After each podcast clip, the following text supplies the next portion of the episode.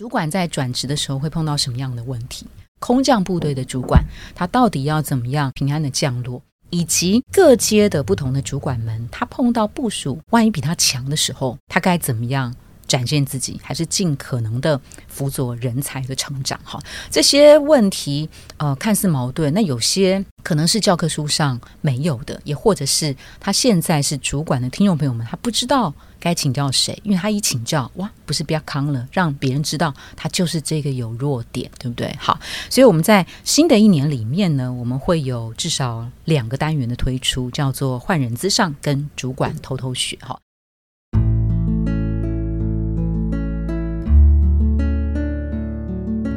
植牙诊所，帮你一生都精彩，从新鲜到退休。Hello，大家好，我是主持人 Pola。非常的感谢各位听众朋友们持续的收听植牙诊所的 Podcast。那在年初的一开始，我们今天想要做一个比较特别的节目哦。呃，植牙诊所 Podcast 推出两年多以来，我们目前的这个推出的集数已经超过了三百四十集，那累计的下载数呢也超过了四百万。它还在持续的成长茁壮当中，也因此呢，我们在今年的一开始，我们想重新设计更优。值的更丰富的内容，所以在今天的特别节目里头，除了我之外，我也会介绍有新的主持人的加入，还有幕后的制作团队也会一起现身。我来介绍现场的四位来宾，他其实就是我们一零四的同事。第一位，我先介绍的是江景华 Sherry，Hello，你好，Hello，大家好，我是一零四的 Sherry。在一零四的时间，呃，有十年多了哈。那整个人资职涯大概有二十年。那目前除了是在一零四担任人力资源处的主管协力的角色之外呢，也是我们人资学院的讲师，同时呢，也是中华人力资源协会的理事，还有讲师。那另外，我手边也还有继续 DF 的全球职涯发展师的认证。非常欢迎 Sherry 的加入啊！那 Sherry 在过去也经常是植牙诊所 Podcast 来宾，像是最近的一两个月，他就曾经为听众朋友们分享植牙中断行不行这个话题，还有就是到底要怎么样评估要不要转职等等。听众朋友们，如果您持续有在收听的话，相信对 Sherry 的声音跟内容应该是不陌生的。接着介绍第二位来宾，他是林淑瑜，他是一零四人力银行人才开发部的资深经理。他跟 Sherry 一样，呃，不只是人资朋友，不只是我们新加入的主持群，他在过去也曾经是植牙诊所非常多集的很重要的来宾哦。Hello，你好，Hello，大家好，我是叔叔。那淑瑜在人资领域其实也有超过十五年的。经验对不对？是的，没错。OK，他除了斜杠劈腿来当主持之外，他其实也帮一零四好多对人资的服务去做一些直播的这个讲堂的讲师，对吗？对，没错，有一些直播啊、课程啊，或是对外的演讲。OK，好，那今天第三位来宾呢，还有第四位来宾，他就是我们公共事务部的同事。我先介绍 Zoe，Hello，你好，Hello，大家好，是沈婉柔，大家好，我是 Zoe。听到我的声音应该是比较陌生啦，因为出现的次数其实不多。二零二四年，希望可以代表呃七八年级的这些职场，我们正在努力的这些好伙伴们，呃，跟各位职场大神一起请教，然后想要了解更多，就跟着大家一起学习。跟职场大神对不对？对呀。哦，害我听错了，职场大神 不是大神，对 大神感。那第四位来宾啊，是我们的 Terry，Hello，Hello，大家好，我是 Terry，过去都是负责 Podcast 的一些内容企划。那还有一些后续的一些上架行销，Terry 其实是幕后英雄啦，真的是幕后英雄。在我们接手这个呃公司做 Parkes 以来，其实是跟我们一路相随，好持续到现在，跟更多更多的以后。那听众朋友们可能会听到我们跟来宾在对谈的内容，但很多的呃努力没有他是成不了气候的。好，所以今天是要欢迎 Terry，欢迎 Zoe，欢迎叔叔，也欢迎 Sherry。那在今年的一开始呢，二零二四年很特别，大家有听到刚刚我们的这个组成的成分哦，基本上就是分两个部分。第一个部分就是 Sherry 跟叔叔所组成的人资。专业团队。那第二部分呢，可能就是 Terry、Zoe 跟我。那我本人也是一零四公共事务部的同事，哈，所以我们基本上可以分成这两块。所以在 Sherry 跟这个叔叔的这个部分，两位在今年你们想要为呃我们的节目带来什么样新的不同的风貌跟内容呢？好，其实听众里面应该有蛮多，其实也是 HR 或是在公司里面又负责跟人力资源啊、人事管理啊、公司管理相关的伙伴们。所以呢，各位可以想一下，第一季呢年终奖金应该即将要发完了，农历年过完之后，我相信有蛮多公司的伙伴会拍拍屁股就要走了，跟人资说、跟老板说我要离职了。这时候人资除了跟他收收识别证，还可以做些什么呢？嗯，如果我们已经看到很多同仁要离职了，其实有时候我们还是有一些人希望把他留下来。嗯，有没有什么是 people 我们还有办法留下我们想留的人？有什么话术也好，或还有什么样的筹码我们可以来运用？我觉得这应该也会蛮多人关心的。真的，但现在不能说太多，要等着收听我们接下来的节目。嗯，那人跑了之后怎么补齐人呢？哎呀，大家应该很快的，就是年后了嘛，就是我们会常看到很多校园的征才活动就开始了。嗯，一个是要找这个年轻的。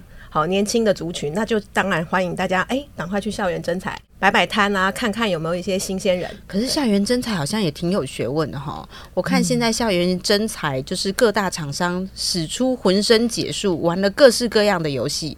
如果你是一个 HR，要怎么样设计校园征才？我相信我们接下来的节目应该会非常的吸引你。没错，而且呢，怎么样？这么多摊位里面，人家会到你这个摊位，还留下那个履历表，真的很重要，真的很重要，好难啊！HR 好难做，就是十八般武艺，这时候要搬出来。那年轻人就可以填补公司的缺口了吗？这个没办法，这个一定是老中青的人口我都需要，所以还有没有其他的这个管道？我想也是同时要去考虑，我怎么样去多找到一些人才。那基本上在那个 Sherry 跟叔叔的子单元啊，其实刚刚很活泼可爱的 Zoe 帮两位呃 HR 的姐姐们哦命了一个子单元的题目，叫做“换人之上”。你有没有觉得很可爱？换人之上，你看主持这个节目的事情，不只是呃公输部的同事们借由口语的表达，其实人资朋友、人资伙伴也可以主持节目。换人资上，借由节目的设计的内容，可以看看在那个季节里面，人资伙伴碰到了什么样的问题，可以提供他们协助跟解决。那第二个间接的一个对象，就是听众朋友们可能是上班族，或者是。求职者比较多，那你们可能会想到说，那通常公司的 HR 是怎么样处理这些问题的？所以知道 HR 在怎么处理这些问题的时候，其实也会对于自己自身，不管是工作、求职、打考绩，都会有很大的帮助。哈，那呃，在今年还会新增一个主题，叫做“主管偷偷学”，它主要的听众就是针对主管。那不管您是菜鸟主管、小主管、中阶主管，或者是高阶主管，都适合来听主管偷偷学的子单元。为什么会特别把主管职能够呃拉出来？呃，是因为我们过去的职涯诊所啊，刚其实听众朋友们大概都听得太熟悉的一句话叫做呃，帮你一生都精彩，从新鲜到退休。其实它是一个非常全龄的一个节目内容。那我们认为这个内容设计应该有一些主管这个族群拉出来。那它有几个数据上。的支持啊，在过往我们的节目资讯栏里头，会有一些听众朋友们许愿想要听的这个主题，在我们设定的多个主题当中，像前五名大概就有三名是跟主管相关的，排在最前面的，他们最想要知道的就是组织管理的议题，哈，大概占了百分之呃四十六点六的比重。那第二当然就是面试技巧，就是广泛的求职者他都会碰到的问题。那排在第三的是职人故事，那排在第四跟第五的呢？都是跟主管相关，排在第四的叫做团队领导，大概占了百分之四十三点三。那排在第五的呢，叫做向上管理啊，百分之四十。所以主管心里头在想什么？主管怎么样跟员工互动？这个大概都是跟主管呃会比较直接的命题。那最特别的是呢，主管偷偷学，我们会邀请一位固定的来宾，他是我们目前一零四的董事，也就是阮建安先生。那他在过去呢是曾经担任过一零。四人力银行的总经理 Simon，对于主管的这个议题是非常的熟悉，所以我们想要仍然在他目前担任一零四董事的期间，在他身上所累积的超过三十年的职场工作经验，我们希望能够把扭尽量的扭好，把他的这个毕生所学跟观察全部都能够呃回馈给听众朋友们。那我们当初在邀请的时候，哈，Simon 讲了一句很有意思的话，就是哎，可是我讲的都会很不正经哎。我说天哪，对我们就是要这种比较跳脱课堂上比较不是教条式、比较实用的好这个方式呃跟分享来告诉听众朋友们。那也许您会想到说，为什么要叫偷偷学呢？哈，那我们也在讨论啊，其实它应该就是 CEO 的角度去谈主管的练功房。那主管偷偷学，因为偷学这件事情啊，其实也是让许许多多在职的朋友们三十年磨一剑。偷学这件事情应该是一个很好的养成方式。那也有一些人是说，我不示弱，对我得要偷学好之后，我才能够呃对我的部署或是对我的员工去展现我什么样的一个主管的姿态。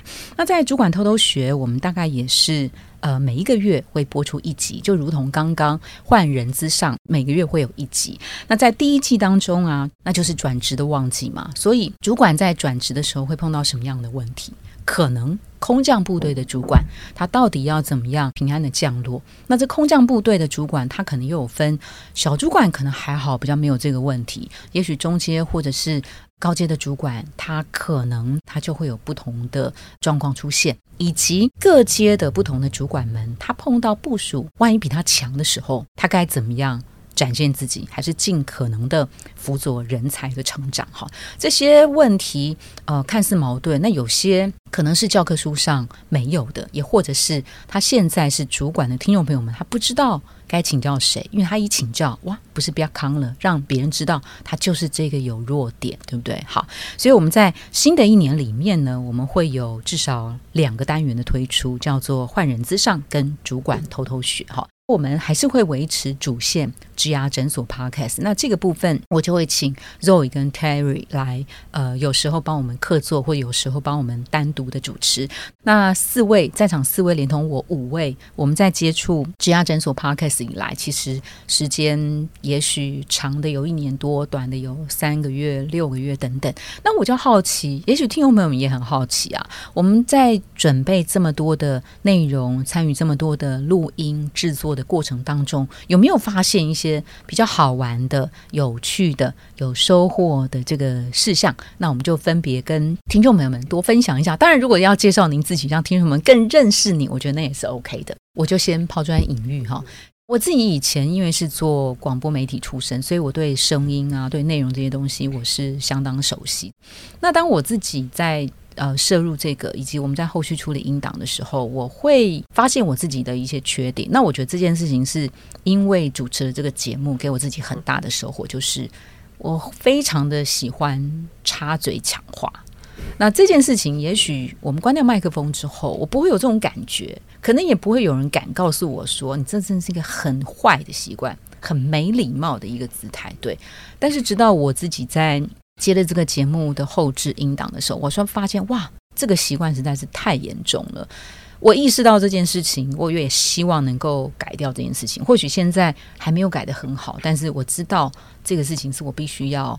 杠掉的一个缺点，所以这个是我的收获之一。例如像这样子，那我当然还有很多的收获。有没有哪些伙伴们要先 share 的？我是叔叔。那其实刚开始我进入这个 podcast 的领域的时候是当来宾，我发现当来宾其实挺轻松的，因为你会受邀当来宾，一定是你比较擅长的议题，所以不用做太多的准备，其实就可以侃侃而谈。那角色如果一转换。换成是你是一位主持人的话，我觉得这有蛮多的功夫的。第一个，你的声音是怎么样子可以让大家觉得喜欢，甚至你不能讲太快太慢，语助词不能太多。那第二个，怎么样子来设定这个主题会是观众们想听的？其实要蛮绞尽脑汁的。这个大纲怎么样？你你的才会是来宾对谈的瞬间有火花的，是有趣的，有知识点的。标题要怎么样下，会是比较吸睛，吸引大家想要点进这个节目来听一听的。需要担任主持人的时候，不断的来磨练自己的。那第三个，呃，主持人其实在面对跟来宾访问的时候，来宾其实不会每一句话都跟你蕊好啊，哪有事先蕊那么多的？呃，他的反应你要当场是不是可以接球回应，甚至最后要 recap 一下，呃，这一段的重点是什么，再回馈给听众。我觉得这都是一个在这一个主持人的角色里面，我觉得自己开始有看见，而且觉得需要持续在今年度给我自己的新希望要学习的。我是 Sherry 哦，参加的集数没有这么多，但我突然发现，其实录 Podcast 是一个非常好的沟通练习。平常在跟人家互动的时候，不见得会听得这么完整啊，头尾听一听，然后就跟人家回应了。可是我觉得在录 Podcast，不管你要当主持人或当来宾，这个就是一个抛接抛接，一直在。互动跟玩款的一个过程哦，这个时候我觉得你自己如果不够专注，很容易就 mix 某一些资讯了。所以我觉得在这个部分能够帮助到我们做很好的这个沟通的这些练习。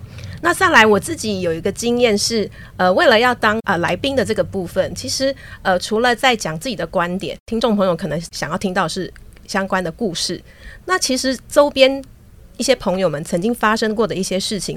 或许我过去有些耳闻，但是可能没有那么完整的都了解他。这个头尾的这个资讯哦，所以像上次我记得我分享了一个我的亲友，他去澳洲打工度假。其实我当时是知道他去澳洲采草莓这件事情，但其实我一直没有问说，那你为什么那时候要去？那你到底目的是什么？所以为了要去分享一些这个转职啊，或是 gap year 的这个资讯，哎，我又刚好想到他有这个经历，所以呢，哎，我还特别再去挖掘了他了一下。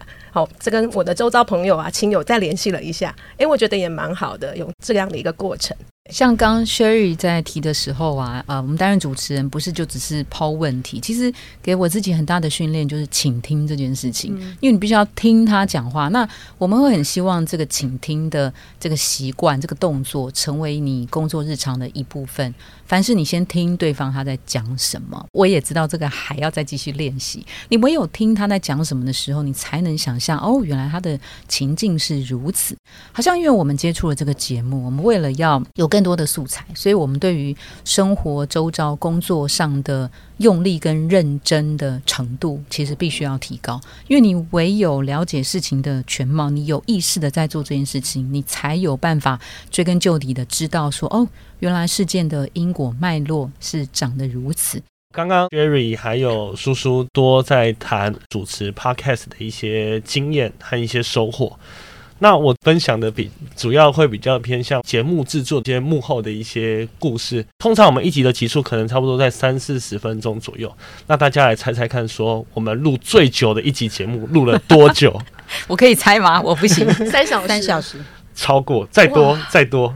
五小时，再多十小时，有那么久吗？哎，差不多八小时左右，然后剪成一集吗？对，我们录了一整天的时间。哦，我想起来了，哇，是发生了什么事？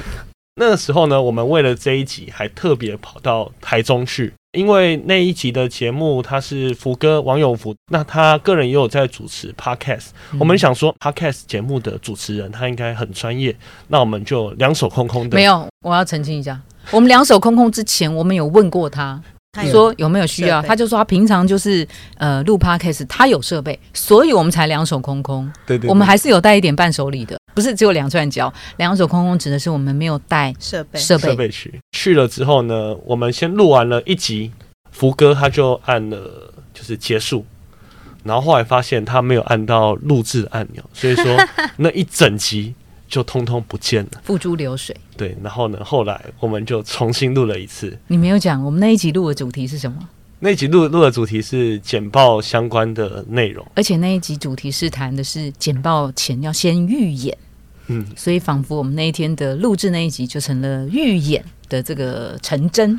而且那时候福哥还讲说，我们就是要做好最万全的准备。比如说，我们上台简报之前，如果我的电脑不行了，我是不是要多准备一个随身碟？完完全全就是印证福哥讲的，我们在做每件事情就是要做最万全准备，不然会发生就是像录音音档不见的这个结果。哇，真的，对好刻骨铭心的经验。真的听那个 Terry 讲，我就回想起那段时间。我当天其实有两个很大的感受，第一个就是个人上面心想说，哇，好险，不是我们在操作那个机器，不然呢，我们对那个来宾真的是很超不好意思的。而且我们还那天还去他家，这是第一个个人。但是我觉得比较在职涯学习上面，我觉得他很厉害，因为他第一次跟我们假设叫预言好了，跟第二次真的有录起来的那一段的内容，几几乎乎一模一样，你就知道这样这么厉害的专业讲师，他可能在几分几秒有笑话，或是该怎么样接逻辑演出，他都很清楚。所以第一次的预言跟第二次真实的录起来的时候，几乎是一模一样，令人佩服。他有大抄的，这是我比较好奇。没有哇，真真的太没有，我如果没有记错，他说他自己在准备很多重要的呃场合的演讲或讲课的时候，他其实会写到逐字稿，而且他前面会自己先预演，时间会抓的刚刚好，分秒不差那种。没错，没错。我们当天就是那个真实体验一次，完全几乎可以说是复制版，值得尊敬，真的真的真的 超厉害的。那这个是我们唯一一次没有录到声音的吗？大家猜猜看，可能不是，既然你这样问，这个已经把我们录制下来的所有的辛酸血泪一次完整的公开。对，我这不是我们的一次，我们后来还有一次，又发生了一次。真的对，那天的状况呢，是我们录那个张敬仁就在谈那个内向者的这一集。王永福福哥是他的简报老师，我们还在开玩笑说，诶，那时候我们录音的时候，那就是发生了这个状况。因为我们那时候录制的设备，那个设备是我们比较没有使用过的，操作上相对来讲比较没有那么熟悉。那录制完存档完之后，它的音档就是原本是三十分钟啊，变成差不多三分钟左右，它把它音档全部都 mix 在一起。那等于说这个音档已经变成不能用的，我们就要重录一次。当下我们就已经没有心情再继续聊下去，就已经直接约我们必须要再来一次。对，大家心情也没有说不好啦，只是觉得说啊，刚做的努力其实都都白费了。对，但是要跟来宾说这是预演，但是你知道，有时候第一次谈会特别尽兴。当你嗯第二次谈的时候，因为每个人的个性不一样，每个人可能是随心所欲型的，然后在第二次讲的时候，大概就会呃感觉那个原汁原味就没有第一次的那么好。但因为第二次是为了效率，感觉嗯效率起见啊。就是讲重点这样。对对对，那我们还是一样，就是请那个 Gio 再来一次，他也非常非常的帮忙。那我们在当下也跟他真的是万分道歉到了一个极点呐、对，所以说真心感谢他，就是帮我们多花时间，然后再录制一样的内容，就是非常的感谢。对，那除此之外呢？还有 你的辛酸史也太多了吧？因为这一年下来，真的发生了蛮多事情。其实我刚刚也才在脑袋中快速想一下，大家可能以为我们都是在录音室，那可能都是在台北。其实我们也有为了录音，我们跑去过很多不一样的地方，像是这时候宝拉在在那个苦笑的感觉，对我们又当司机，下了班之后去开车去宜兰，对吗？对，我们有去嗯了宜兰的监狱，那个可能是我们两个人生平第一次，也可能是唯一一次进到那个监狱里面不。要可能就是好吗？哦，可能我们说就是唯一一次进说不监狱。定下次会再去录一次哦 podcast。好对对对如果是这样的话可以对对对对那主要就是说进监狱那个感觉就很特别，那个是一种很肃静的那种感觉，整个心情会变得好像有一点沉重感，体验到完全不一样的氛围。除了去监狱，我们录邱弘毅铁窗花师傅的时候，我们也是呃四五点开车去基隆，去他的那个工厂录音，现场也是可以感受到跟声音完全不一样的氛围。比如说看到现场他们操作的器具，那或是他们平常上班的模样啊，那可以发现说哇，他其实录音的时候跟他就是平常上班的感觉真的是非常不一样。那也透过录音的过程，其实看到听众看不到，那个也是很有趣的一些东西，这个都是蛮能增广一些见闻的。宜兰监狱，我想多说一下。那天的状况就是，我们刚好开车到宜兰监狱门口的时候，是个傍晚。傍晚就是那种白天黑夜交接，情绪上面的感受是特别深啊。你知道，在医学界里面有提到说，一旦是下雨天或是到了黑夜，人的情绪会变得比较的低沉。那天我觉得就有这种感觉，特别是我们面对的是一些高墙。在高墙里头，你当时到的那个场景，你是觉得是安静的，周围是就是一个乡间的田野，它其实不吵杂，离主要的交通路线有点距离，所以它是安静的。但是你不知道，在高墙的另一端的那些受刑人，他们在过去的生命里面到底发生了什么轰轰烈烈的事情？我觉得那个对比是。很明显的哈，那那天我们是在监所管理员的宿舍去做了一个多小时的访问。我记得，哎呀，你这样讲我就想起来了，那一天应该是我录 podcast 过程当中至少掉过三次眼泪，那个是其中的一次。他讲到他看到那个更生人跟他的母亲，更生人因为对不起他的母亲嘛，他母亲已经七八十岁了，拄着一个拐杖去看儿子在那个监狱那边。儿子为了要叫妈妈，所以在会客的时候一直喊，一直喊阿布阿布这样子。主要受访者林文蔚先生他的描述非常的令人动容。我们在听的那个瞬间，其实自己就会失去了主持人的专业哈。其实大概那个时候情绪就是会出来，但我们其实是把那个都可以剪掉了。所以听到他讲那个故事，我跟 Terry 其实是久久不能自己啊。所以那天访谈到差不多晚上。九点多，我们当我们开车回台北的时候，他已经十点多了。这是一个，我从我们的节目制作的过程当中，有感受到这些事情对他工作的滋养以及。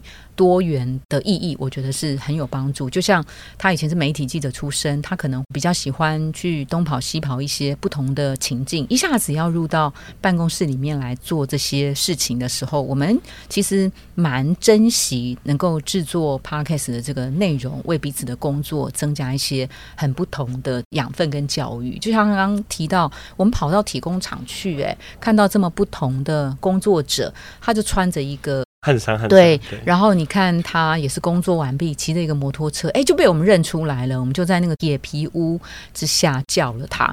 那不是所有的 podcast 的来宾善于言辞的表达。那天的铁工师傅，他就是一个非常典型不善于表达自己的人。那我们还是必须要在有限的时间里面去跟他聊，让他呃去表达他对一个铁工师傅这个行业本身的热爱，以及他为什么要投入。除了我们去截取这个故事对听众朋友有帮助之外，我觉得在这个中间的过程当中，对于我自己或是对 Terry 有参与的人来讲，我觉得那是一个非常好的一个价值，有所收获。因为真心坐在你对面这个人，他就是他花了十几二十年的工作，呃，毕生的所学，他才有办法在这边能够回答你的问题。他在回答听众朋友们的时候，其实也让主持人跟制作群会有一些呃不同的学习。怎么觉得这一段好像是要开始号召 更多的主持人啊？OK，好，那肉姨呢？大家好，我是 Zoe。那我之前其实，在做的都是可能活动或者记者会这些主持相关的，然后还有在节目上有主持过 YouTube 的影音。那其实做 Podcast 的客座主持的过程当中，其实我觉得最大差别就是，大家应该都有听过这个心理研究指出啊，呃，七 percent 是你的重要性，然后再来三十八 percent 是你的声音语言的传递，然后再来其实有超过一半，也就是五十五 percent 是包含你的肢。体动作啊、表情等等，所以其实我以前在习惯跟大家沟通的时候，会是呃比较多的肢体语言，还有我的表情去传递我的内容。所以去除掉影像之后，我到底剩下了什么？这个是我觉得我接下来要去呃做的一个课题，也是希望可以透过声音代表这个时代想要提供的内容。这个是我接下来二零二四年会想要跟着听众一起学习的目标。除了这个之外，就像宝拉刚刚讲的，还有我们刚刚 Terry 有讲到这一路以来做的这些过程当中，我刚刚听到这些故事，我就想说，哇，如果那个傍晚，呃，在高墙之内，他可以透过影像去传递，呃，另外一个角度的故事。所以，呃，我会希望在接下来的时间，把我们 podcast 的很多的心血结晶，用影音的方式加上画面，再传达给更多的人，让全年龄段的人都可以一起加入这个节目，好像就陪着我们的枝丫诊所一起成长。所以会希望说，在二零二四年，就是加入影音的这个选项，然后跟着大家一起把我们的故事传递更多出去。好哦，那个肉也很可爱啊，因为他在加入一零四之前，他大概就是一个做短影音的高手。那他的专长，我们当然要好好把握，对不对？所以这个植牙诊所 Podcast 除了声音之外，呃，肉也会在后置把它弄成一些短影音，然后持续的透过一零四的自由媒体，特别是网络的部分去传播哈。希望听众朋友们在新的一年里面可以继续支持植牙诊所 Podcast。大家可能有发现，在我们的节目内容还有节目的设计跟风格都会有一些改变。除了内容刚刚提到的，除了粉丝敲碗，除了主线之外，我们会新增加以帮助人资朋友的换人之上，以及特别以这个主管为对象的主管偷偷学。我们在封面上面呢也更新了，以往是四个字很工整的植牙诊诊所啊，背景素素的。那现在今年开始，我们把植牙诊所的字体稍微做了一些变化。那背景呢，也是以实景的办公场所所常见的一些元素搭配哈，希望能够给听众朋友们带来更好的听觉上面的响应。今天非常谢谢四位的来宾主持人跟我们一起，谢谢大家，谢谢。谢谢，谢谢，拜拜。拜拜如果您喜欢今天的内容，请给我们五颗星，并且留下好评。假如有更多的问题，欢迎到植牙诊所的网站来发问。特别想听什么主题，请点击节目资讯栏的连结投稿给我们。也邀请您订阅追踪，掌握最新的内容。我们下次见喽！